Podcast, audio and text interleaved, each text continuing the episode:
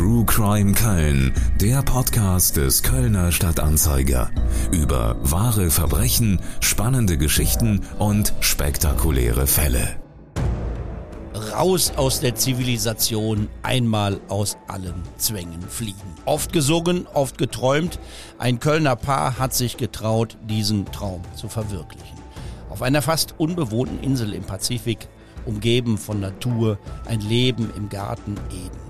Floriana heißt das Island.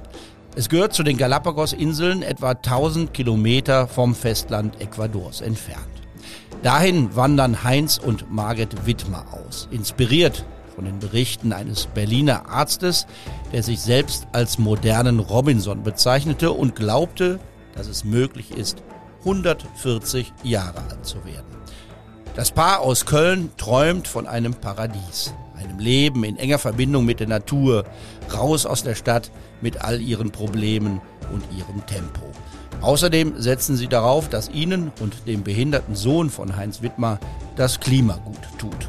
Doch das, was sich etwa zwei Jahre nach ihrer Ankunft auf der kleinen Insel im Pazifik zuträgt, hat so gar nichts mit all diesen Träumen und Wünschen zu tun. Satan sei im Garten Eden angekommen, schreibt später eine der Beteiligten. Aus der heilen Welt im erhofften Paradies wird die Hölle. Herzlich willkommen zu einer neuen Folge von True Crime Köln. Wir reisen heute auf die Galapagos-Inseln. Nicht nur im übertragenen Sinne. Meine Kollegin Christiane Vielhaber war auf Floriana und hat dort nach Spuren gesucht. Dazu später mehr. Das, was 1934 auf der Insel im Süden der Galapagos-Inselgruppe geschah, ist unter dem nicht ganz treffenden Titel Die Galapagos-Affäre in die Kriminalgeschichte eingegangen. Eine Geschichte, wie sie sich Agatha Christie oder andere berühmte Krimi-Autoren nicht besser hätte ausdenken können. Wir haben es zu tun mit einem sehr überschaubaren Ort, an dem man sich nicht aus dem Weg gehen kann, mit einer begrenzten Zahl von Akteuren, also somit auch mit einer begrenzten Zahl an Verdächtigen. Und fast alle sind Verdächtige. Zumindest so lange, bis sie selbst das Zeitliche segnen. Drei Menschen sterben unter seltsamen Umständen, drei weitere verschwinden spurlos. Und am Ende all dieser Ereignisse sind die Kölner Auswanderer die einzigen, die auf der Insel übrig bleiben.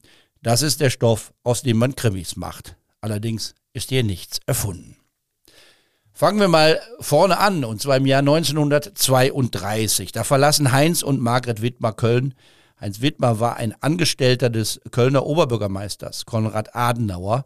Ob er da gekündigt hat oder ob er im Zuge der Weltwirtschaftskrise seinen Job verloren hat, ist nicht ganz klar. In jedem Fall beschließen die beiden, der Zivilisation den Rücken zu kehren, um ein Leben auf einer einsamen Insel zu führen. Floriana heißt der Sehnsuchtsort. Darauf sind sie gekommen, weil ein Berliner Arzt mit Namen Friedrich Adolf Ritter von dem Leben auf der Insel sehr anschaulich berichtet hat. Er ist bereits 1929 zusammen mit seiner Lebensgefährtin Dore Strauch dahin ausgewandert. Beide lassen Ehepartner bzw. Ehepartnerin in Berlin zurück. Seine Berichte als moderner Robinson fanden viel Aufmerksamkeit in der ganzen Welt. Sie wurden auch in deutschen Zeitungen gedruckt und Ritter schrieb ein Buch, das 1931 erschien. Die Wittmers aus Köln wollten es ihm gleich tun. Mit ihnen reist der zwölfjährige Sohn von Heinz Wittmer, ein Kind aus seiner ersten Ehe. Margret Wittmer ist zudem schwanger. Und vier Monate nach ihrer Ankunft auf Floriana kommt der gemeinsame Sohn Rolf zur Welt. Er ist der erste Mensch, der dort auf der Insel geboren wird. Ein Kölscher Jung als erster Ureinwohner einer 173 Quadratmeter großen Pazifikinsel. Also, wir haben es zu tun, Ausgangslage 1932, mit vier Erwachsenen, einem Kind und einem Baby. Dem Berliner Arzt Dr. Ritter, seiner Partnerin Dore Strauch, Heinz und Margret Wittmer mit ihren Kindern. Das sind die Bewohner von Floriana. Die Konstellation ist nicht ganz einfach, denn obwohl Dr. Ritter eifrig Berichte von der Insel in die Welt hinausschickt, wäre er doch wohl gerne lieber alleine mit seiner Partnerin auf der Floriana-Insel geblieben. Die neuen Nachbarn aus Köln sind nicht erwünscht. Der moderne Robinson will die Einsamkeit. Wobei, das muss man der Vollständigkeit halber erwähnen, es gibt einen kalifornischen Ölmillionär, den Ritter durchaus gerne, zumindest als Gast, auf seiner Insel begrüßt. Der bringt nämlich immer mal wieder schöne und vor allem nützliche Geschenke vorbei. George Allen Hancock heißt der Mann, genannt wird er Captain Hancock. Der hat sich von dem vielen Geld, das er mit Öl verdient hat, unter anderem eine 60 Meter lange Yacht bauen lassen. Und mit der fährt er immer wieder mal zu den Galapagos-Inseln, auch um den neuen Robinson Dr. Ritter zu besuchen. Captain Hancock bringt ein bisschen Kultur und Musik mit. Der reiche Mann ist nämlich ganz nebenbei auch noch Cellist im Los Angeles Symphony Orchestra. Auf alle Errungenschaften der Zivilisation müssen und wollen Dr. Ritter und Doris Strauch also nicht verzichten. Zu einem dieser nützlichen Geschenke, die Captain Hancock mit nach Floriana bringt, gehört ein mobiles Zahnlabor. Dr. Ritter und Doris Strauch hatten sich nämlich vor ihrer Reise alle Zähne ziehen lassen. Eine Vorsichtsmaßnahme gegen schlimme Zahnschmerzen kann man machen. Im Gepäck hatten sie ein Gebiss aus Edelstahl und das wollten sich die beiden teilen. Das mobile Zahnlabor macht es dann möglich, dass Dr. Ritter seiner Gefährtin ein eigenes Gebiss zusammenbasteln kann. Es gibt Filmaufnahmen und Fotos, die belegen, dass ihm das ganz gut gelungen ist.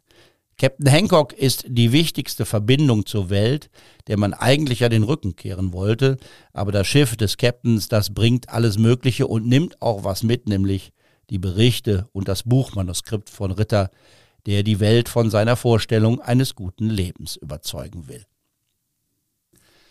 Im Oktober 1932 kommt dann eine dritte Gruppe auf die Insel und mit dieser Gruppe wird aus dem ohnehin schon fragilen Zusammenleben auf Floriana eine höchst explosive Mischung. Es betritt die Baronin Eloise Wagner de Bousquet die Szenerie. Eine Frau, die alle Klischees des knallharten Wems bedient, so scheint es zumindest, wenn man sich das anschaut, was auf der ganzen Welt in den Zeitungen zu lesen ist. Die Robinson-Geschichte von Ritter und Strauch, die angeblich nackt und in jedem Fall ohne Zähne über die Insel liefen, die war schon spektakulär. Doch jetzt kam, nach der eher braven Kölner Familie Wittmar, auch noch verruchter Sex hinzu. Die Baronin, die gerne mit Peitsche und einer Pistole im Halfter porträtiert wurde, betrat die Insel nämlich mit zwei hörigen Liebhabern im Schlepptau. Der eine hieß Rudolf Lorenz, er soll mit der Baronin ein Geschäft in Paris geführt haben. Der andere war Robert Philipsen aus Berlin. Und beide waren offenbar die willfährigen Partner einer mutmaßlich sexbesessenen Größenwahnsinnigen. Mit dem Schiff, das die drei nach Floriana bringt, schaffen sie auch Baumaterial auf die Insel. Vor Ort ernennt sich die Baronin dann zur Herrscherin über Floriana und verkündet den Inselbewohnern, dass sie ein Luxushotel für reiche Amerikaner errichten will.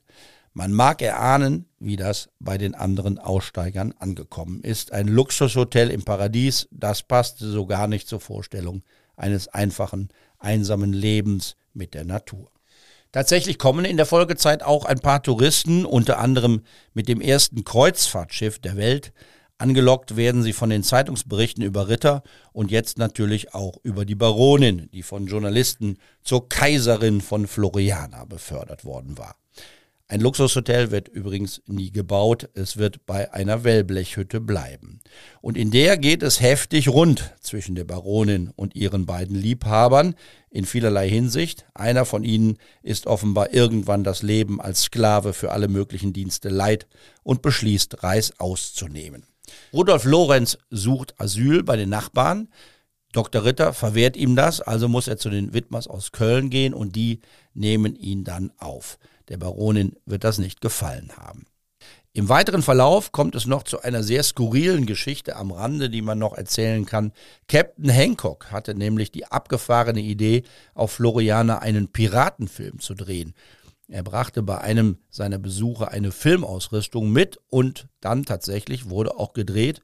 Ein paar Stummfilmminuten sind erhalten, auch die kann man im Netz finden. Da sieht man die äußerst knapp bekleidete Baronin in der Hauptrolle als schießwütige Piratenkönigin. Die Nebenrolle besetzt Hancock mit ihrem Liebhaber und die weiteren Rollen mit Leuten aus seiner Crew.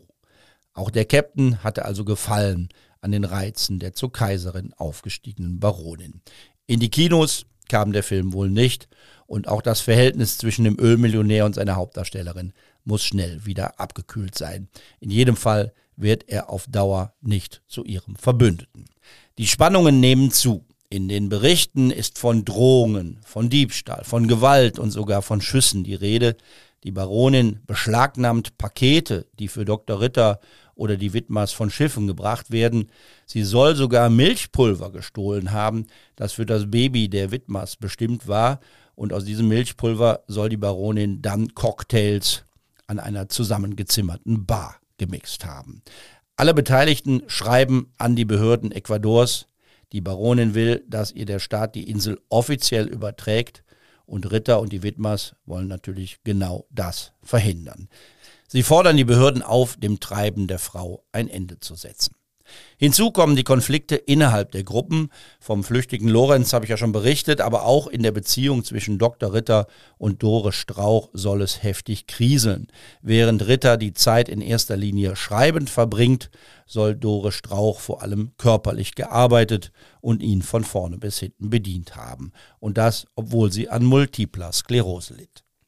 Dann im März 1934 kommt es zur totalen Eskalation.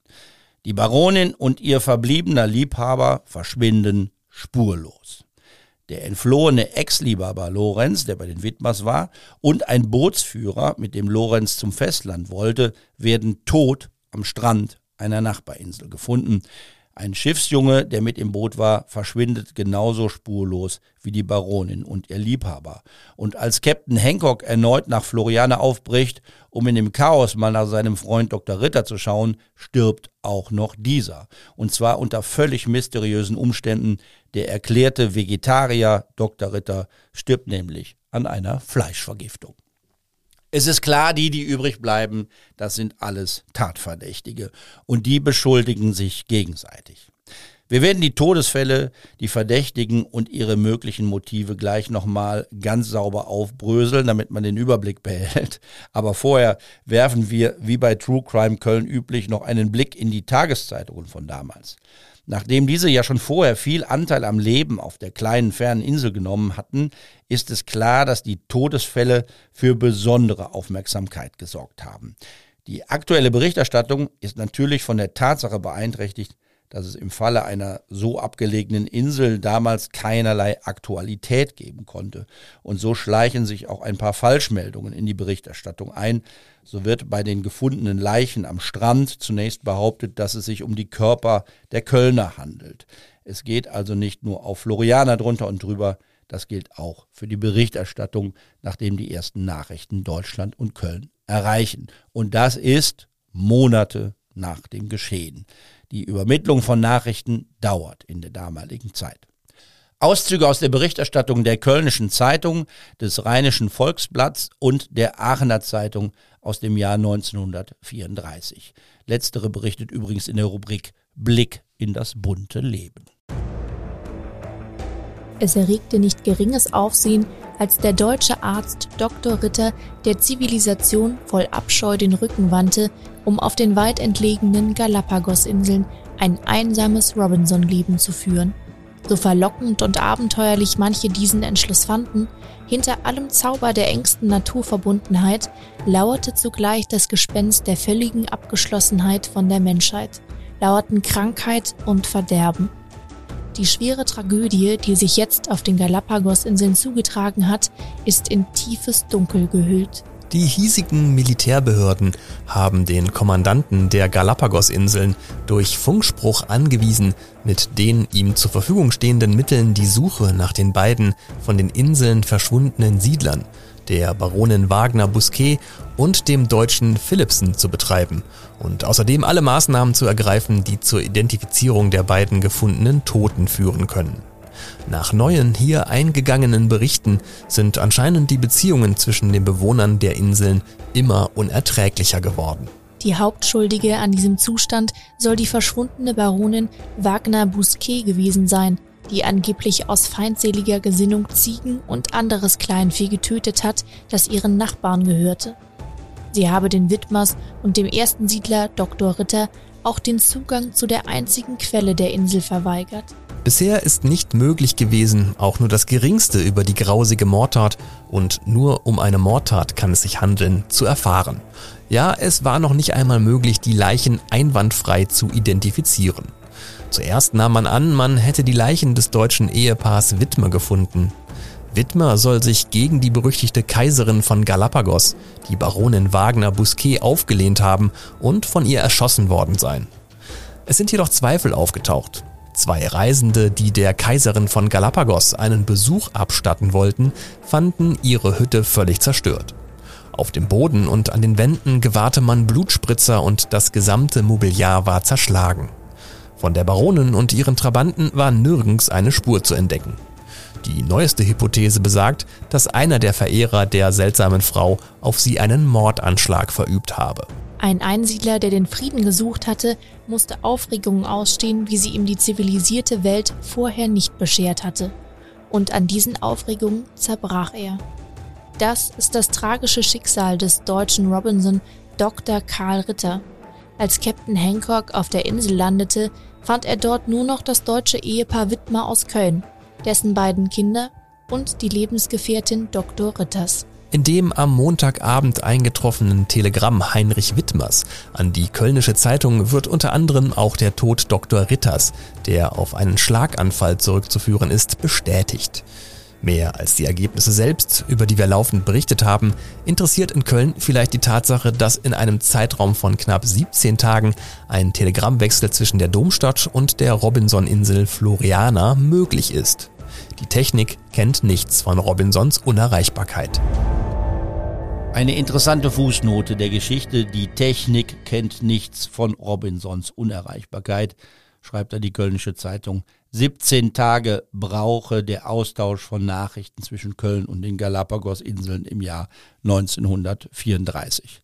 Das ist heutzutage, kann man sicher sagen, in jedem Fall interessant, dass dies aber die Menschen damals mehr interessiert haben könnte als das Rätsel um die Todesfälle und Vermissten im Robinson-Paradies, wie es die Zeitung behauptet, das darf man dann doch wohl stark bezweifeln. Erst recht, als dann klar wurde, dass die Meldung von Dr. Ritters Schlaganfall falsch war. Hinzu kommt eine weitere höchst spannende Spekulation, von der man lesen konnte.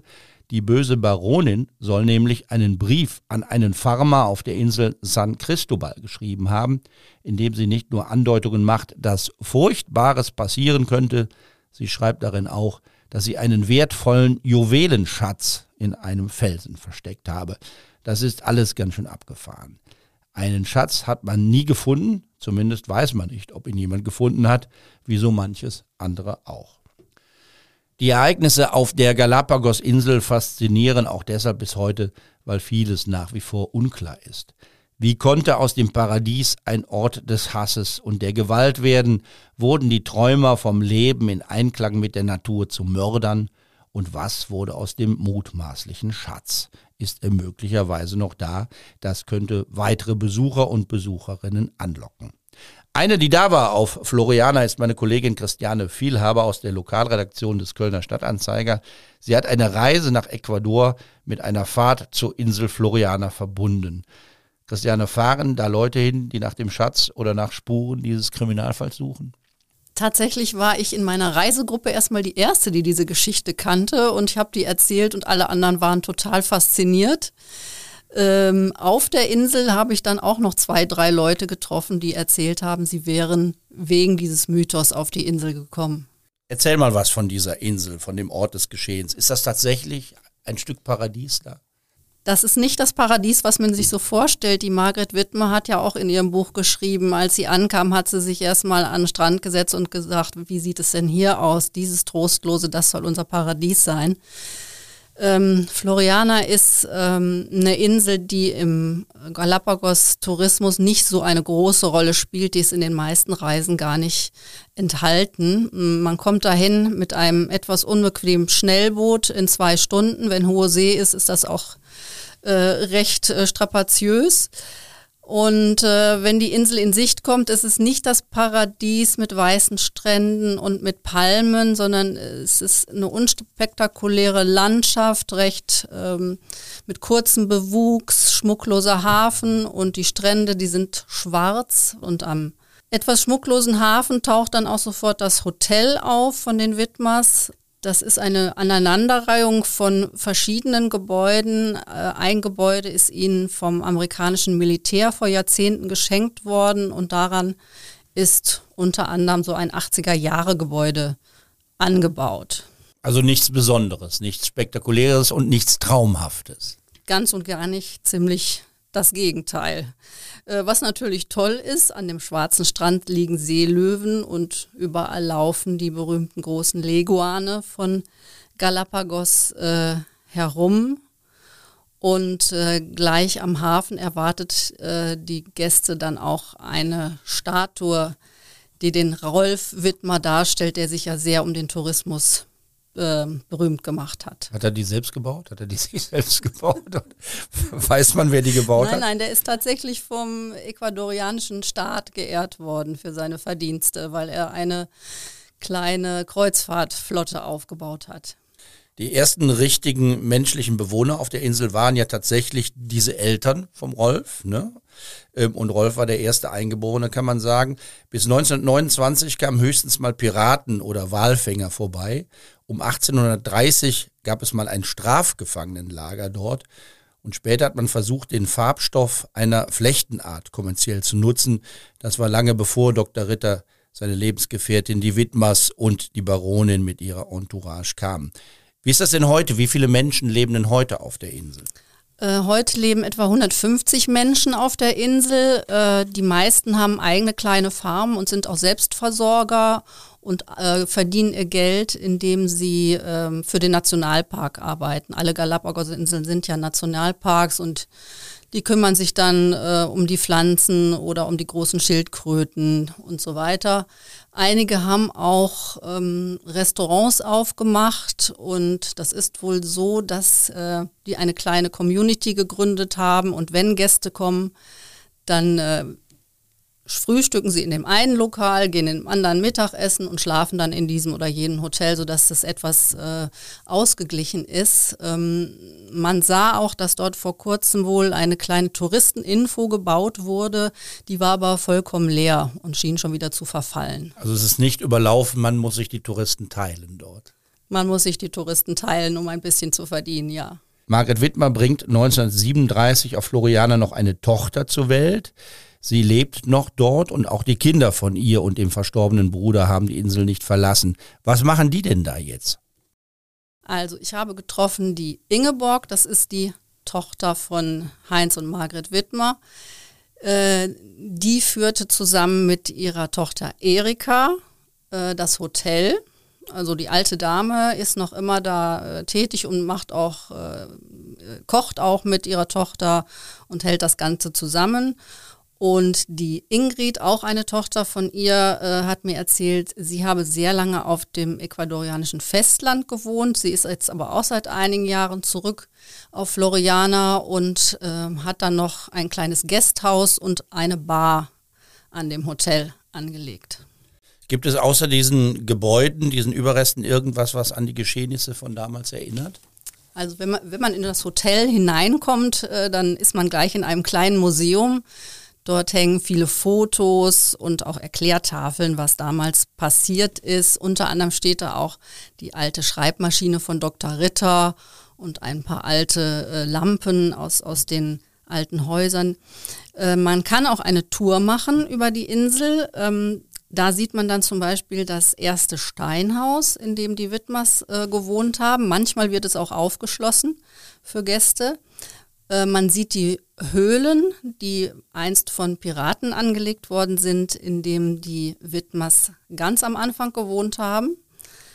Man sieht auch bei diesen Höhlen ähm, einen großen Felsen, der ein bisschen aussieht wie eine Osterinselfigur, der damals auch große Rätsel aufgegeben hat. Äh, angeblich soll sogar Thor Heyerdahl gekommen sein, um sich das anzugucken, ob es irgendwas mit den Osterinseln zu tun hat. Aber Heinz Wittmer hatte das für seine Kinder so zu einem Gesicht behauen. um ihnen eine Freude zu machen. Nun wirst du die Enkel der Wittmers nach den Geschehnissen im Jahr 1934 gefragt haben, was berichten sie denn über die Großeltern und deren mutmaßliche Verwicklung in die Kriminalfälle? Also erstmal ist ja interessant, dass sowohl die Tochter als auch die Enkelin noch fließend Deutsch sprechen und die Tochter ja sogar auch noch im Kölschen Singsang spricht. Und es ist immer von Oma und Opa die Rede, wenn sie von Heinz und Margret Wittmer erzählen.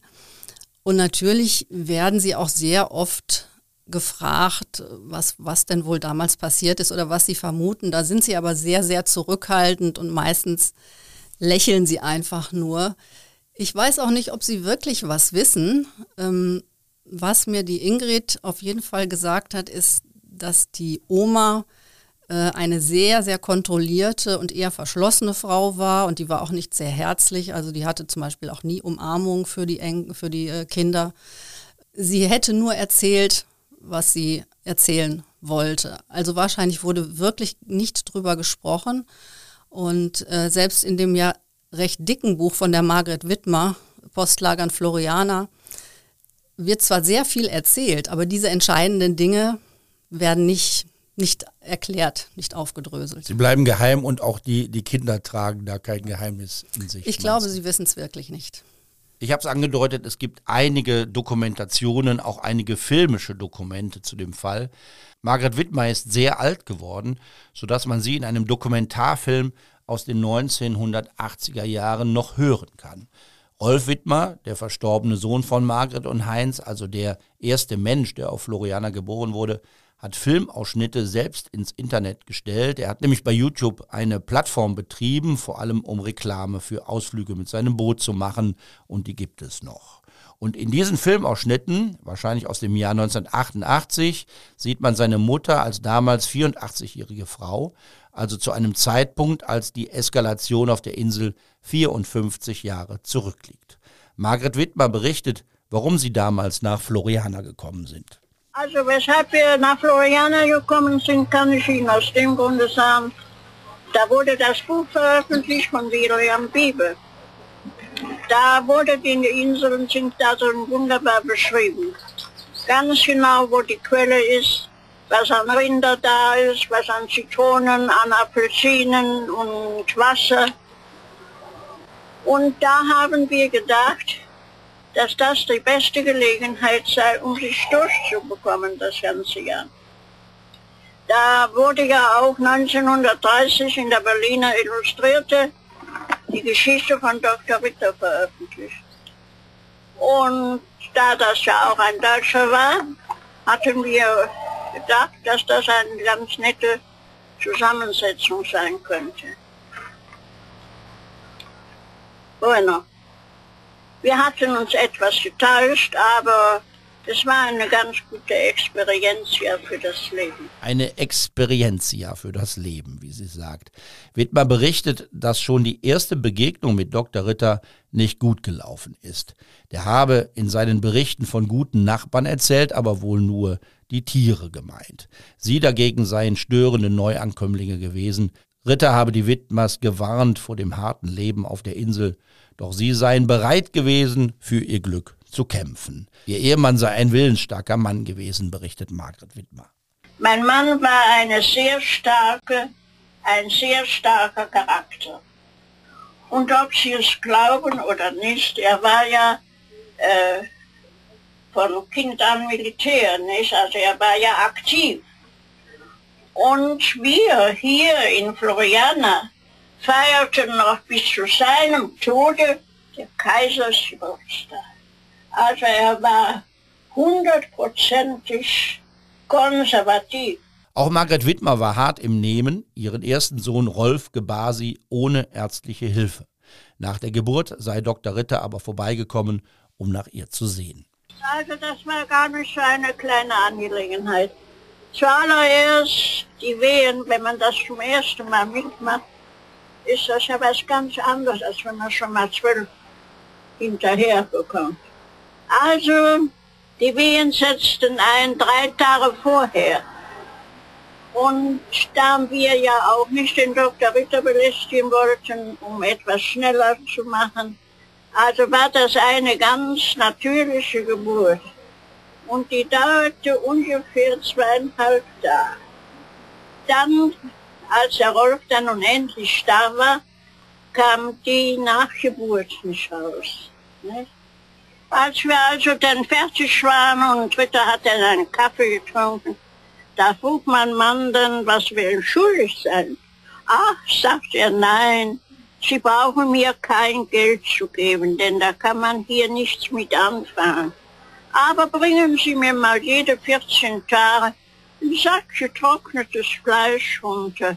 Das kann ich ganz gut gebrauchen.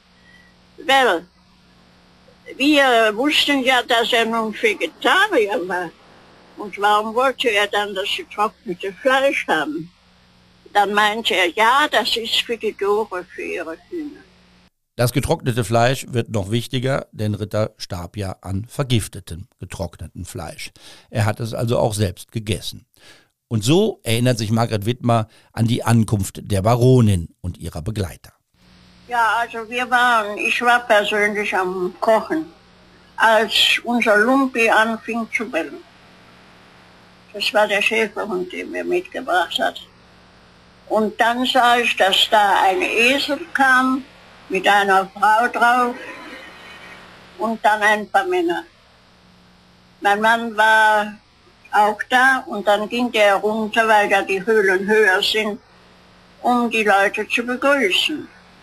Aber Madame sagte, ja, wir kommen uns die Quelle ansehen. Natürlich sagt mein Mann, was für eine Quelle wollen Sie denn sehen? Ja, die Quelle, die Sie mit in beschlagnahmt haben. Sagt mein Mann, ich habe die Quelle nicht in beschlagnahmt. Ich, habe, ich wohne hier und äh, ja, aber wir haben von der Gouvernation von San Cristobal die Erlaubnis bekommen. Äh, und so fing dann der, gleich das Theater an. Es war die, wo man sagen, es war eine unangenehme Zeit. Nicht? Man wusste, dass diese Person, man konnte sagen, sie ist nicht normal, aber dass sie direkt drei Männer mitbringt, nicht? Mit einem hat man ja meistens genug, ja. Aber die war heißt nicht genug. Weil sie ja ein Stück zu Fuß gegangen war. Und da es schön am Regnen war, und da musste sie ja direkt ihr Fies gehabt haben, nicht?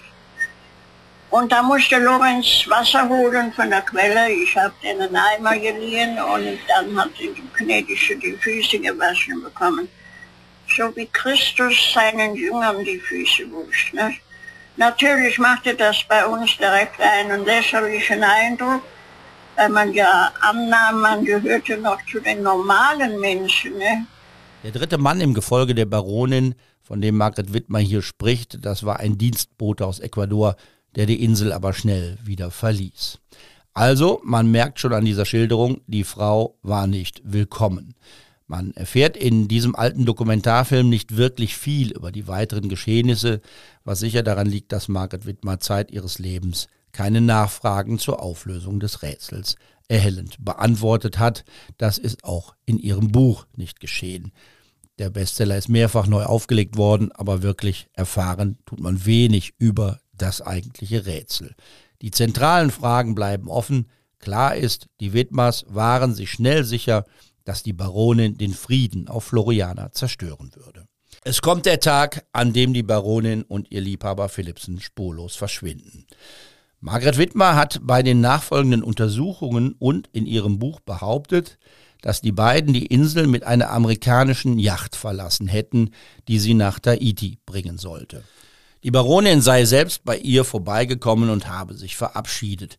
Niemand kann diese Darstellung bestätigen, niemand hat das jemals getan. Und selbst wenn die Aussage von Wittmer stimmen würde, hieße das noch nicht, dass die Baronin und Philipsen tatsächlich weggefahren sind. Es könnte auch eine Finte der Baronin gewesen sein, um Lorenz aus seinem Asyl bei den Wittmers zurück zum Domizil der Exgeliebten zu locken.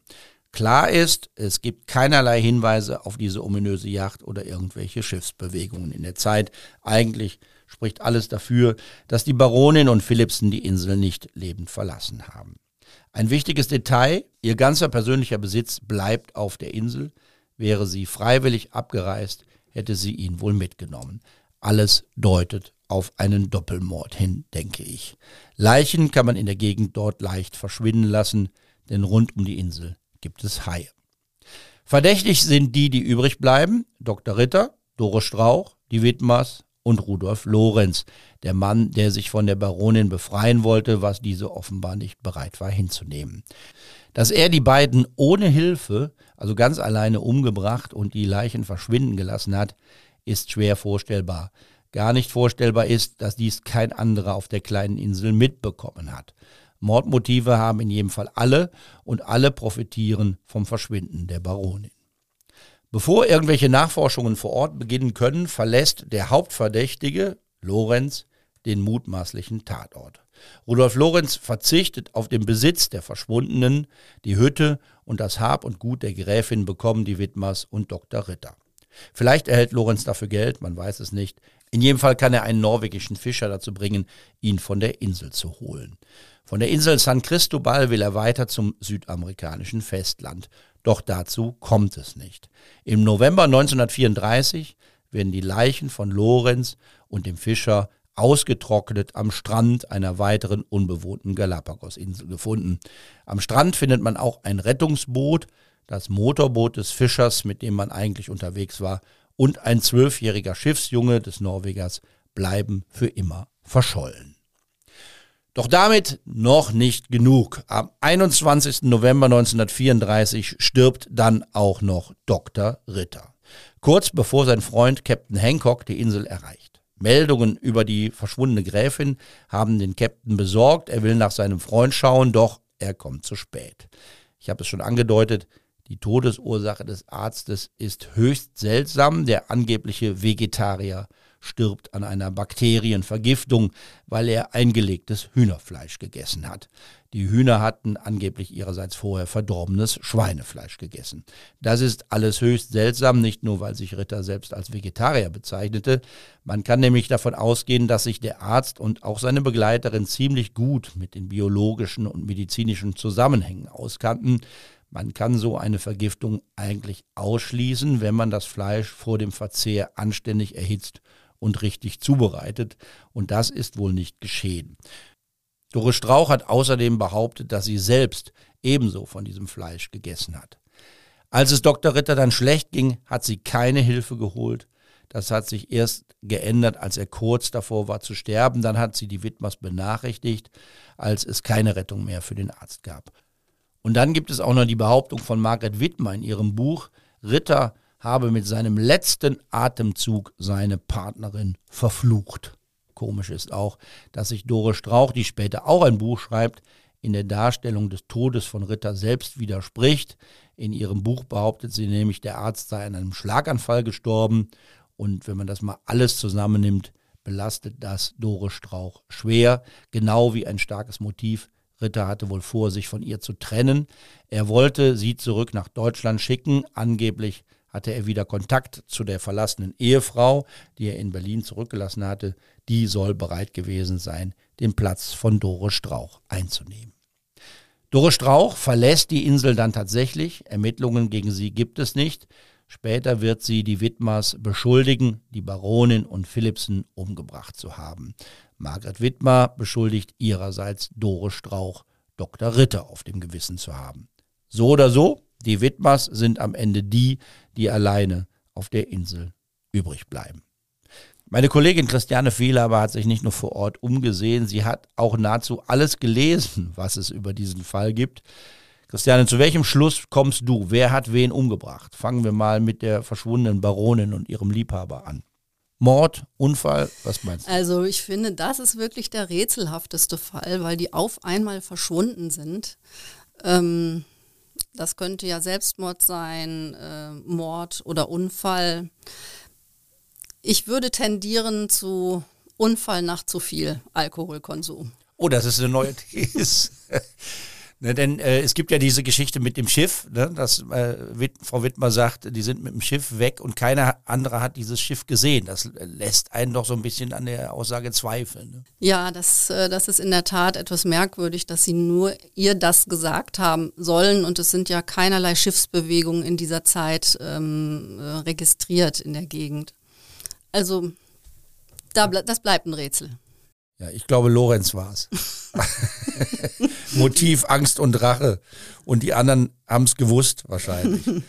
So, dann äh, einer stirbt mit Sicherheit, also man findet die Leiche, man sieht die Leiche, das ist Dr. Ritter. Wer war's? Äh, da würde ich sagen, das war dann vielleicht doch seine Gefährtin Dore Strauch, die das nicht mehr aushalten konnte, wie sie von ihm behandelt wurde. Ähm, der Georges Simenon, der Maigret-Autor, ist ja ähm, auf die Insel gekommen und hat mit ihr gesprochen nach diesem Todesfall. Ähm, er hat es wohl auch nicht rausgefunden. Er hat ja einen Roman drüber geschrieben und ähm, über die Schuldfragen, die Schuldfragen lässt er da auch offen. Aber ich glaube, in dem Fall war es die Dore. Und nicht die Widmers, ist eher unwahrscheinlich. Dann haben wir die äh, Toten, die da am Strand liegen, den Lorenz und den ähm, Begleiter. Da ist die Frage, wo ist das Boot geblieben? Da ist nur ein Rettungsboot, was neben den beiden da am Strand zu finden ist. Wahrscheinlich ist es gesunken. Was würdest du sagen? Unfall, Mord? Was ist da passiert? Äh, da würde ich zu Unfall tendieren. Verdurstet, weil es kein Wasser auf der Insel gab. Also so weit reichen, glaube ich, die äh, Verbindungen der Widmers nicht, dass die die irgendwo kentern lassen können. Das heißt, sie hätten Robbenblut getrunken, weil es kein Wasser gab und seien möglicherweise dann daran verdorrt, verstorben, verdurstet. Das, das ist vorstellbar, weil der Begleiter war ja ein norwegischer Fischer. Der war sicherlich einiges gewohnt, was man so machen kann, wenn man in Not gerät. So bleiben die ungelösten Rätsel und äh, Spekulationen in dem Fall, der bis heute fasziniert. Was würdest du sagen? Was ist das Besondere an dieser Geschichte? Warum hat das damals die ganze Welt bewegt, als es ja noch schwer war, so Nachrichten schnell zu übermitteln? Und warum fasziniert das bis heute? Also es ist eine typische Robinsonade von Menschen, die auf unbewohnte Inseln kommen. Äh, gleichzeitig war es aber auch schon eine Zeit, äh, obwohl es noch kein Internet gab, ähm, wo das um die Welt gehen konnte, weil zum Beispiel auch äh, immer wieder Journalisten oder irgendwelche reichen Amerikaner, die mit ihren Yachten dort herumfuhren, dort zu Gast waren und das immer wieder in die Welt reintrugen, was da vor sich gegangen ist. Und ähm, es gibt auch ungewöhnlich viele ähm, Filmaufnahmen aus, aus der Zeit, weil, weil dann die Journalisten auch dort schon äh, Filmaufnahmen gemacht haben. Und so setzte sich das ja immer weiter fort. Und durch diese äh, Geschichte mit den vielen Toten ist das einfach zu einem Mythos geworden und äh, es sind schon so viele Bücher drüber geschrieben worden, das ist einfach so ein, so ein Archetyp einer Krimi-Geschichte auf einer einsamen Insel. Ich glaube, dass die Faszination auch darin liegt, dass diese Geschichte so gut als Parabel geeignet ist. Selbst im Paradies und trotz aller guten Vorsätze scheitert der Mensch an der eigenen Unzulänglichkeit, ohne irgendein Ordnungssystem, ohne klare Regeln und ihre Durchsetzung scheitert der Versuch eines friedlichen Zusammenlebens. Damals war schon mal die Rede davon, dass über Floriane ein Fluch liegen könnte. Tatsächlich waren es nicht böse Geister oder gar der Teufel, die ins Paradies kamen, sondern nur eine sehr überschaubare Zahl an Auswanderern. Ich habe es gesagt, Margret Wittmer sagt in der Fernsehdokumentation nichts Erhellendes zu den Todesfällen auf ihrer Insel, aber sie sagt ein paar schöne Worte zum Leben im Paradies. Es gibt kein Paradies auf der, auf der Erde. Die Menschen selbst machen das Paradies, ja? Alle Probleme, die in der Welt gibt, sind von den Menschen erfunden worden, ja? Nada más. Nada más, sonst nichts. Mehr gibt es nicht zu sagen. Nachtragen kann man noch, dass Dore Strauch nach Berlin zurückkehrte, wo sie 1943 starb. Man darf annehmen an einer natürlichen Todesursache. Der Tod des ersten Sohns von Heinz Wittmer passt da schon eher zu den vorherigen Ereignissen. Er ertrank 1951 vor Floriana bei einem Bootsunglück. Heinz Wittmer starb 1963. Margret Wittmer, die jünger war als er, wurde 95 Jahre alt. Sie starb im Jahr 2000. Wir dürfen davon ausgehen, dass sie ungeteiltes Wissen mit ins Grab genommen hat. Das war's für heute bei True Crime Köln. Herzlichen Dank an Christian Mack und Laura Ostender, die als Sprecherin und Sprecher mitgemacht haben und Dank an Christiane Vielhaber für ihre Eindrücke aus dem mutmaßlichen Paradies, aus dem der einst die Hölle wurde. Wir machen jetzt eine kleine Weihnachts- und Neujahrspause. Am 20. Januar werden wir wieder da sein und zwar mit etwas ganz Besonderem. Der Kölner Stadtanzeiger wird eine Podcast-Reihe präsentieren. Attentat am Blumenstand.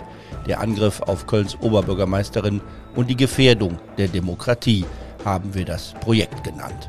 Wir verbinden einen True Crime Fall mit sehr aktuellen Überlegungen über Radikalisierung, und Extremismus in einer Gesellschaft, in der die politische Debatte zunehmend verroht.